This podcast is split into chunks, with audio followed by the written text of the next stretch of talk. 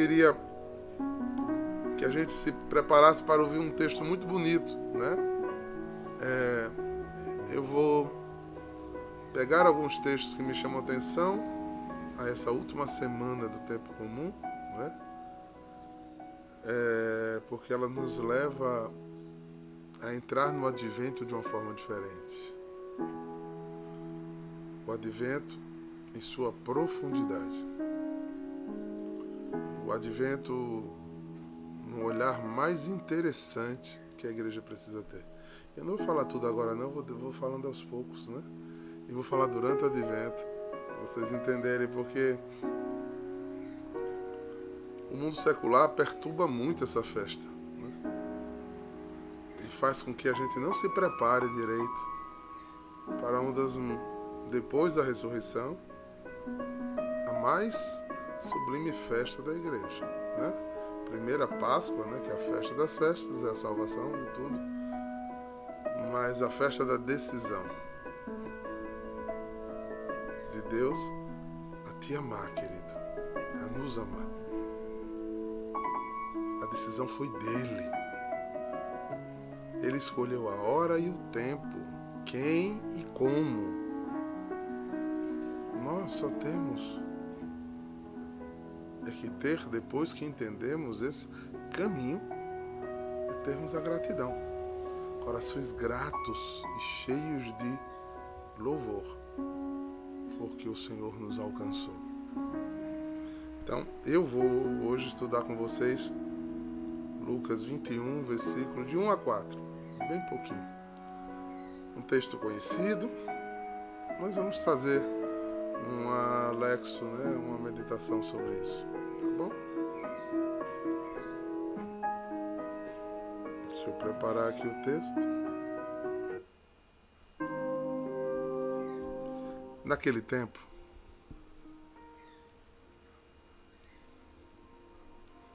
Jesus ergueu os olhos e viu pessoas ricas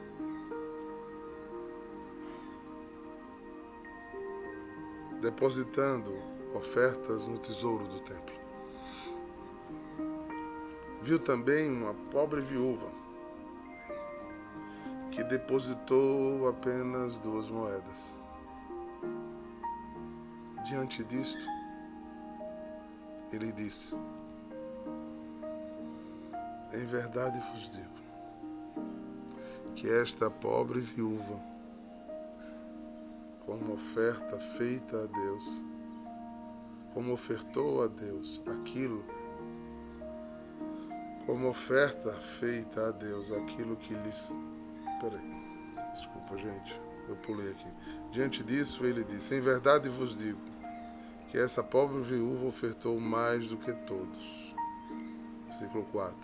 Pois todos eles depositaram uma oferta feita a Deus daquilo que lhe sobrava mas a viúva, na sua pobreza, ofertou tudo quanto tinha para viver.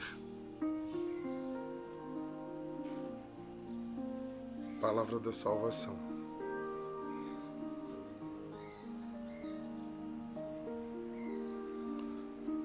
Pega comigo o livro do Êxodo capítulo 19, versículo 5. Pega aí na tua Bíblia. Êxodo.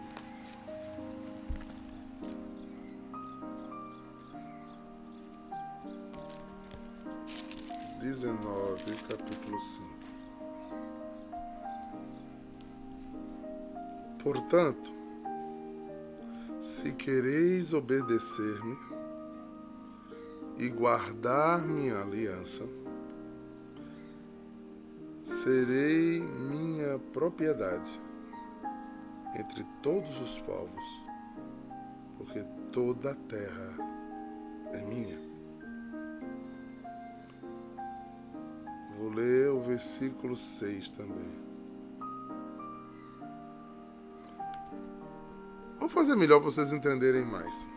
Versículo 4. Vós viste o que fiz aos egípcios Eu vos levei com asas de águia e vos trouxe a mim. Portanto, se quereis obedecer-me e guardar minha aliança, serei minhas propriedades entre todos os povos, porque toda a terra é minha. Versículo 6: Sereis um povo sagrado, um reino sacerdotal. Isto é o que deveis dizer aos israelitas.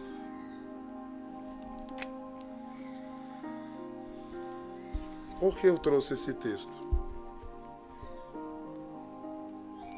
Porque esse texto quer dizer, quer falar, quer expressar uma distorção religiosa produzida pelos eleitos.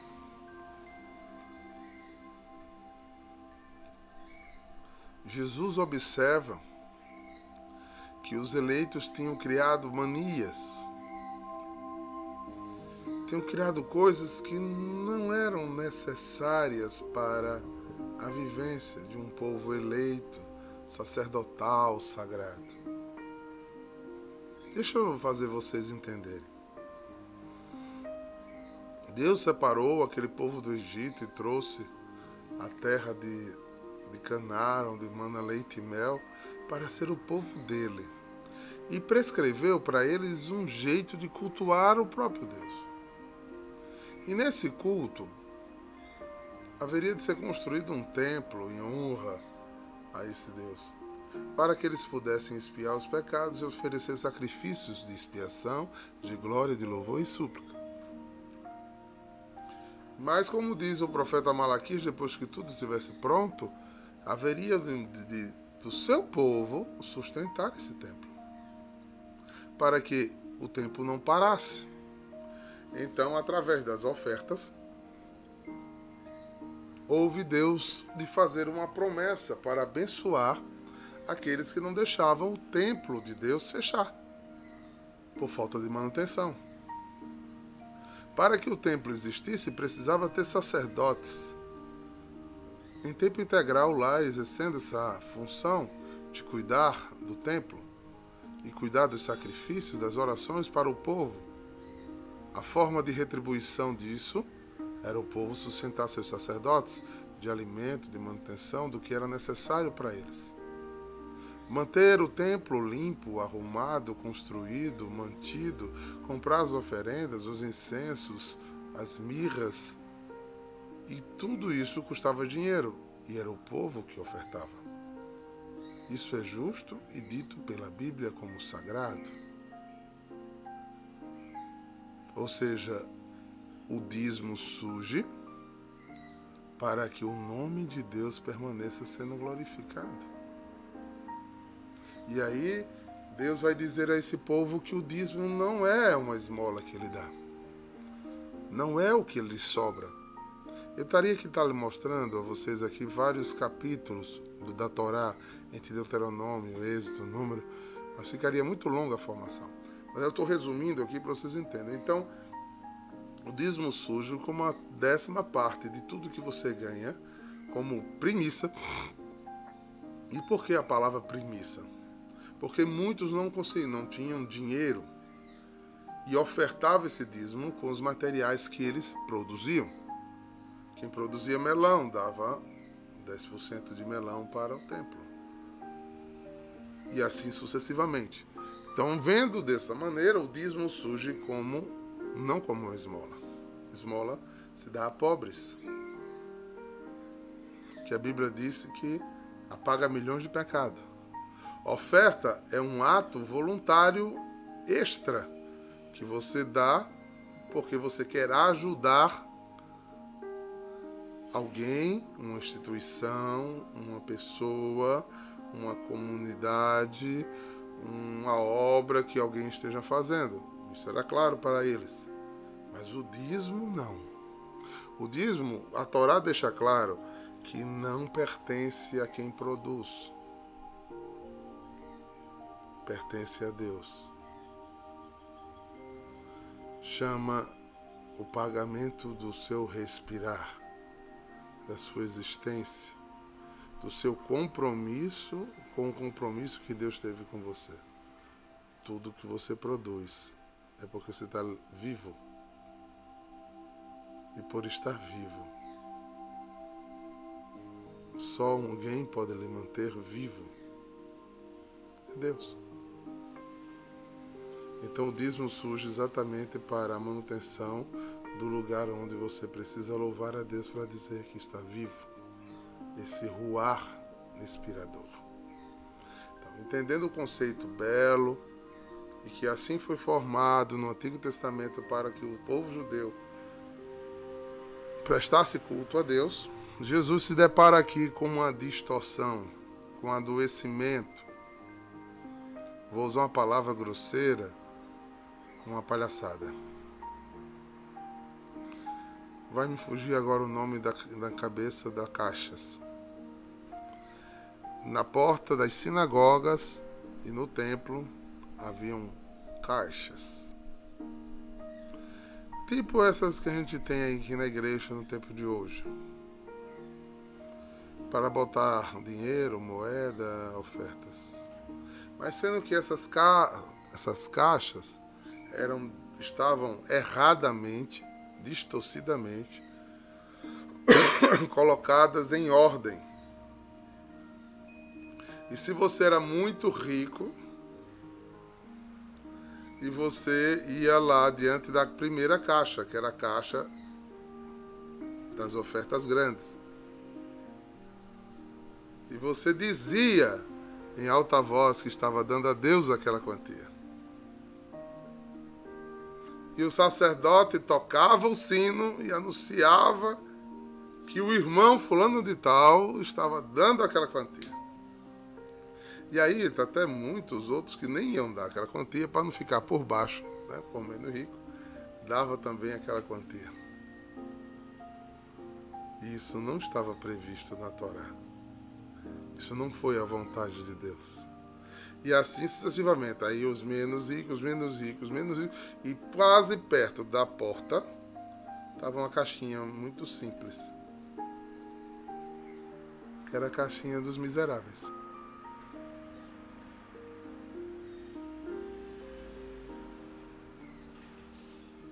e ninguém tocava sino nenhum para essa caixinha. Ninguém tocava sino.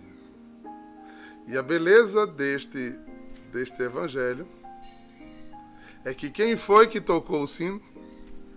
Quem foi que fez o alarido? Quem foi que chamou a atenção? Jesus. Jesus foi aquele que tocou o sino para aquela viúva. Jesus não gostou de nenhuma outra oferta, porque era ofertas da vaidade, ofertas da arrogância, ofertas da presunção, do eu tenho e do eu posso. E isso não agrada a Deus. Isso não agrada a Deus. Porque se eu tenho, e eu tenho com facilidade, eu tenho com luta, mas eu tenho com fartura, tenho que me sobra. Tanto me sobra que eu tenho investimentos, tenho não tenho uma casa, tenho várias casas, não tenho, tenho planos, tenho seguros, tenho poupança, tenho investimentos em bolsa, eu tenho que sobra. Então o senhor está me dizendo que eu tenho que dar tudo? Não. Mas qual é a porção do seu tudo? As maiores dificuldades das grandes fortunas é pagar o dízimo. Porque se você ganha mil reais, fica tão fácil dar cem reais, né? Mas se você ganha 100 milhões, o negócio muda, né, Iane? Pois é. E foi isso que fez os judeus norte-americanos conseguirem reconstruir Israel. as grandes fortunas pagavam os 10%. Israel tem uma das maiores redes de, de solidariedade do mundo, porque eles pagam o que é devido. Eles não admitem um irmão israelita passar fome, passar necessidade. E não é dar uma cesta básica em que você vai viver uma semana com uma lata, um mês com uma lata de óleo, dois pacotes de açúcar, dois pacotes de arroz, dois pacotes de feijão, uma fuba, um sal e um coloral. Eles têm planos de saúde, educação, moradia, dignidade alimentar. E se não tem nada, vai para um kibbutz para trabalhar e ter de tudo em comum. O dízimo serve para manter o templo, sobra e manter o povo. E foi assim que o cristianismo herdou o templo para que todos fossem um com Deus e os mais abastados fossem generosamente coerentes com o mais que Deus lhe deu, para que o mais que Deus lhe deu não lhe se visse de idolatria a si mesmo ou ao que possuiu, mas ao contrário, aquilo que tem e que é, tanto sirva para Deus como para os irmãos. Aí Deus ainda diz que porque se você age assim, torneiras do céu se abrirão sobre ti. Sem avareza, o filho da bênção é próspero. Com avareza, ele colhe lucros, lucros no meio de espinhos e abrolhos. Isso é a palavra de Deus que diz. E a grande admiração de Jesus, que naquele instante, aquela viúva, a gente pode fazer tantas hermenêuticas aqui, como a de Sarepta, que ia pegar as últimas lenhas para morrer, comer o último pãozinho com o filho e morrer, e como tantas outras viúvas, pois as viúvas não podiam trabalhar mesmo que elas tivessem força física para isso. Elas tinham que mendigar. Aquela mulher ainda lhe sobrava duas moedas. E o que tinha deu a Deus. Será que importa? O exemplo foi claro para que fique simbólico. Mas se você olhar pelo mérito de detar tudo que tem, não precisa ser pobre para fazer isso. Precisa ser convertido. Para dar a Deus o seu melhor. Para dar a Deus aquilo que talvez até lhe falte no momento em que você está dando e que você, com fé, espere que vai lhe dar mais. E que você saia da sua zona de conforto, da sua zona de segurança e seja ousado em ser abençoador. Você receberá de Deus mais do que você deu. Porque anos a fios, desde o tempo de Jesus aos nossos tempos, pessoas foram oportunistas por conta dessa palavra e usaram da fé inocente de pessoas, é que o povo de Deus hoje tem receio de botar em cumprimento essa palavra. Fica cuidadoso com essa palavra. E quando se fala de oferta, de dízimo, de doação em dinheiro, eles se sentem travados muitas vezes. Aí vem esse evangelho de hoje, no início do advento, imaginando que é, imaginando que nós precisamos estar prontos, a gente precisaria ser mais generoso e menos desconfiado e amar a Deus sobre todas as coisas. E não deixar faltar nada para a obra de Deus. Nicolau, Marisa Nicolau está dizendo aqui. É só quem experimentou entregar tudo o que tem sabe o quanto Deus honra. É verdade, Marisa. Não só honra, como mima. É, faz coisas que vocês não queiram saber. É, eu sou um testemunho vivo disso. O quanto Deus honra e abençoa. E toda essa bênção se multiplica pelo status de doação. Jesus toca os sinos para aquela mulher que não ia ser vista, que não estava sendo respeitada, que não era reconhecida, que não era amada, era tratado como escória, como alguém que não não prestava mais, porque nós temos infelizmente na nossa sociedade de hoje um poder de exclusão imenso, onde esvaziamos facilmente, é, deixamos descer pelo ralo, damos descarga com muito, muita facilidade. Não temos nenhum pingo de ato generoso. Pingo. Fazemos aquilo que o, o diabo, o inimigo de Deus, não gostaria que o homem é, gostaria que o homem fizesse. E não nos damos com amor. E aí a primeira lição desta viúva que serve para nós é não é doar tudo. A primeira lição é não tenha receio de dar. Porque o mundo pode não ver, mas Deus vê.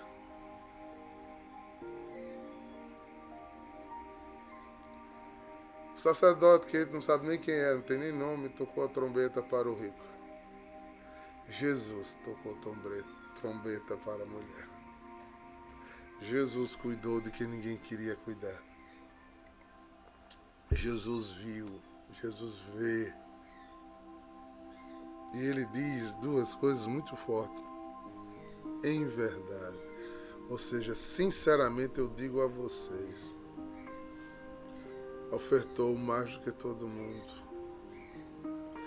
Foi desapegada. Foi livre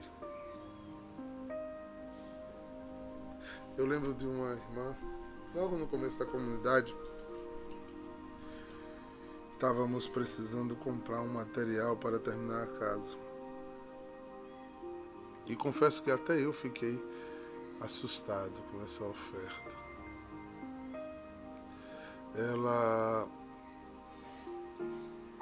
quando viu a gente perreado mesmo, né? Hoje somos muitos, nos unimos, cada um sai para o lado, mas éramos poucos, né? Ninguém nos conhecia ainda. E a dívida era grande, era quase, para a gente era muito grande, 5 mil reais. Ela olhou para mim e disse, eu senti em oração. Olha mesmo. Que devia dar esses 5 mil reais. Eu sabia que ela era uma pessoa abastada né, financeiramente, mas não entendi inicialmente. Aí eu só disse a ela, discerna se isso é verdade para você, se for, oferte a Deus, não aos homens. Aí ela disse, é, eu vou tirar a minha reserva. Eu disse, como é? Não, diácono, eu tenho uma poupançazinha para uma necessidade, eu tenho 5 mil reais. E Deus disse que eu desse. Eu disse, minha filha, você está certa disso. Se, se você precisar de alguma coisa. Aí ela olhou para mim e me deu uma lição de vida. Senhor não prega que Deus é providente? Por que você está querendo que eu duvide do que Deus falou no meu coração? Fiquei calado.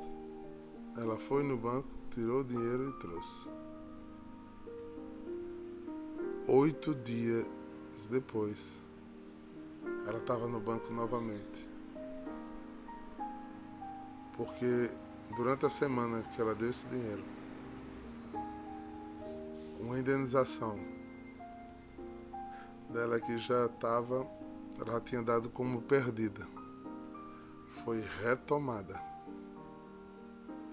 Foi é, aprovada pelo juiz. E oito dias depois, ela tirou 50 mil reais. E ela estava voltando na poupancinha dela. Eu quero ver quem é que paga juros desse jeito. Meu amigo. Porque a palavra, é, a palavra de, de Jeremias, aí, é, de Jeremias, não, de Malaquias, eu darei cem vezes mais, né? Foi exatamente. Até eu duvidei. E Deus honrou. É, irmão. E se eu pedir que. Eu, tô, eu vejo muita gente que já fez coisas similares aqui. Se eu pedisse que elas abrissem a boca e dessem testemunho, vocês ficam de boca aberta. Essa palavra continua viva. Viva. Como diz Teresa de Ávila, Deus é bom pagador. E o propósito de dar de coração, só quem conhece o coração é Deus, né? Que dá o óvulo, ou seja, aquilo, aquilo que faz falta para viver. Recebe de Deus cem vezes mais. E para encerrar, eu não sei se eu já contei isso aqui, eu encerrar de testemunho, né? Para a gente concluir, eu em um período muito difícil das nossas vidas, a gente estava praticamente com menos de cesta básica. As crianças bem pequenas, Daniela tinha feito, a gente tinha feito a comidinha juntos. E quando eu botei a comida na mesa que a gente ia rezar com os meninos para comer, é, toca a campainha de casa, uma pessoa grita lá do portão, me deu uma comidinha. Eu fui, eu fui lá, não ouvi o que ele estava gritando, quando eu abri a porta, era um mendigo. E ele dizia: Me dê uma comida, eu estou com fome. Quando eu ia abrir a boca para dizer: Perdoe, faça outra hora. Eu, pecador, descrente. O comer não era meu, nem tinha sido comprado por mim. Mas eu, como pai, queria guardar para os filhos. Mas eu esqueci que, que comida era do Pai maior, que vê todas as coisas. Daniela disse: Não, espere. E veio com um prato recheadinho para aquela pessoa comer. E aí eu fiquei olhando. É, a gente deu um copo de suco e ela sentou na calçada e comeu. Comeu com gosto. Esperei o copo e o prato ela entrou e e não deu, não, sei precisar a quantidade, mas eu vou dizer que foi muito rápido, meia hora mais ou menos. Toca a campainha de novo e tem acabado de almoçar. Para um carro de uma irmã que me viu pregar lá no grupo de Dona Luísa, com uma mala cheia de comida pra gente, até a boca. até a boca. O Deus que paga cem vezes mais a quem dá o que lhe falta. Só tem um jeito de se entender isso. Teste. Ah, diácono, é para testar Deus, não. Foi o Malaquias que disse. Não foi eu, não. Viu? Mas depois, ó, o diabo está dizendo aí nas lives que é para testar a Deus. Não, não, não, não. Vou tirar a responsabilidade de mim, jogar nas costas do profeta que falou.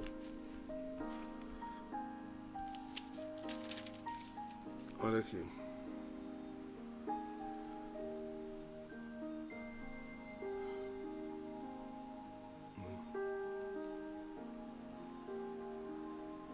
Traz, é, Malaquias 3, verso 10. Trazei integro, integralmente o dízimo ao tesouro do templo, para que haja sustentamento no meu templo. Fazei-me prova comigo, ou seja, me provai, ou seja, me teste, traga. E vereis, se, e vereis, eu, o Senhor dos Exércitos, digo, e vereis como eu não vos abro as portas do céu e derramo bênção sem conta sobre vós. Então, ninguém diga que o diácono disse que era para testar Deus. Foi Deus que disse: faça para você ver. Mas eu não acredito nisso, não, diácono. Deus não se revela para quem não crer.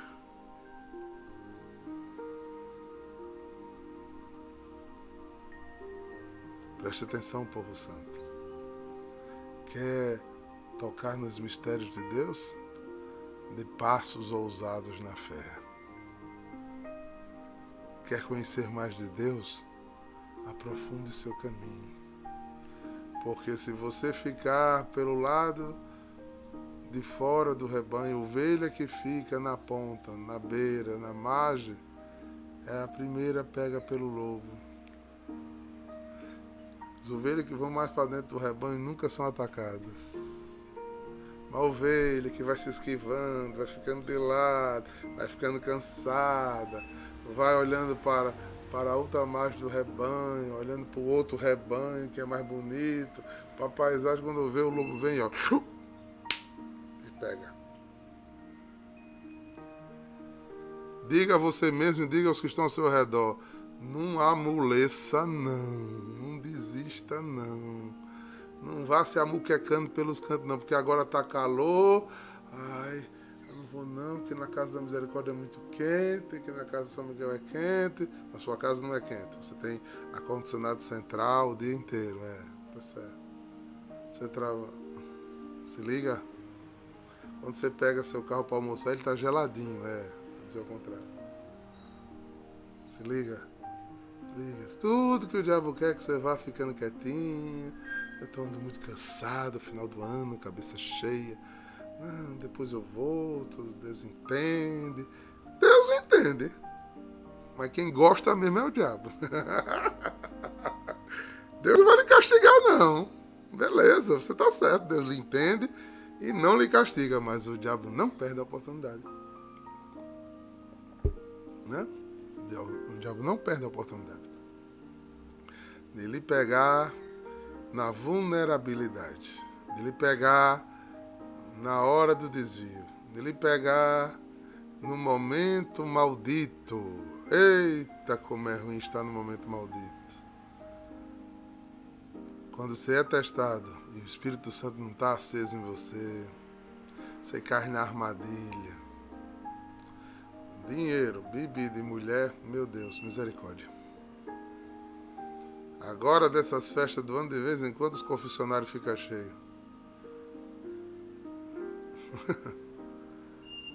Só essa vez. E se a parousia chegar, amado? Presta atenção. Presta atenção. Vigiai e orai não saia do rebanho. Ah, foi bom demais. Eu passei uma semana indo para a comunidade e eu rezei, foi bom, foi bom. Agora eu fiz muito, né? Eu fico quietinho. Não faça muito para não ficar quietinho na outra semana, não.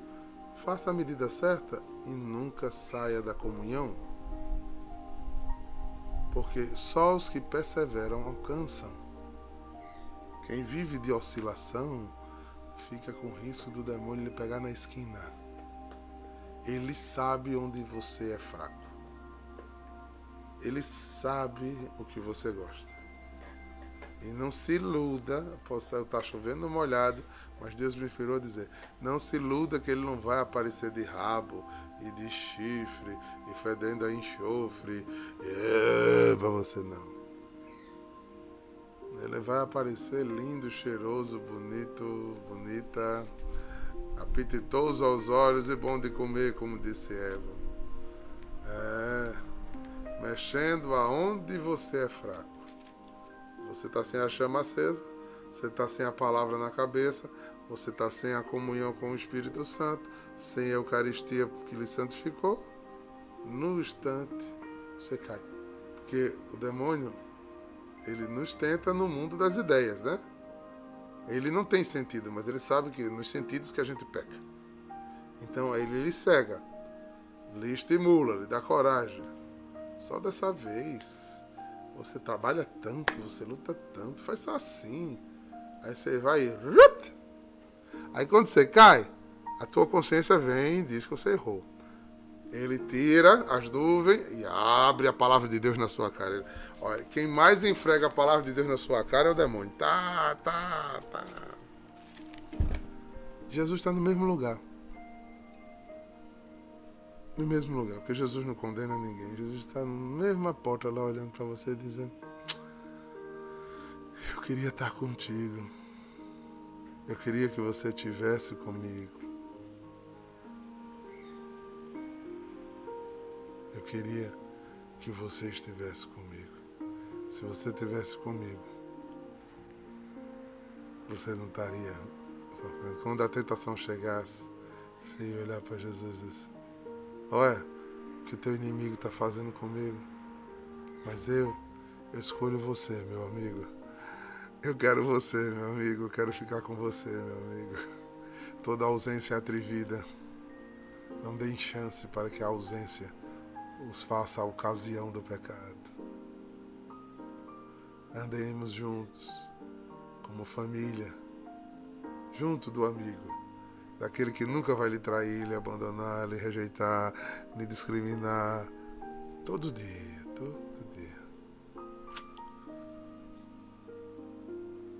Que a gente, como essa viúva, dê o essencial a Deus, dê o que nos falta dê o que a gente precisa dar. Eu vou terminar hoje com uma música bem atípica. Mas eu tô com essa música no coração hoje da minha oração. Mais do que no peito, ou a camisa que a gente vista, ou o sinal que a gente carrega. A gente precisa levar Jesus no coração. Eu senti isso tão forte esses dias. Como é importante. Que não importa de onde a gente veio ou o que a gente é, não importa que a gente renove todos os dias. A aliança de até carregar a cruz no peito, mas mais do que tudo, Ele no coração. Não importa onde você estiver, meu irmão esteja cheio de Jesus.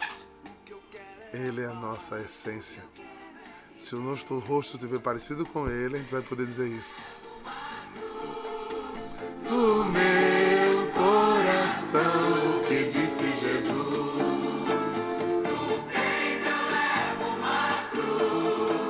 No meu coração, o que disse Jesus. Que o Senhor os abençoe, os guarde de todo mal nos conduza à vida eterna. Em nome do Pai, do Filho e do Espírito Santo. Shalom!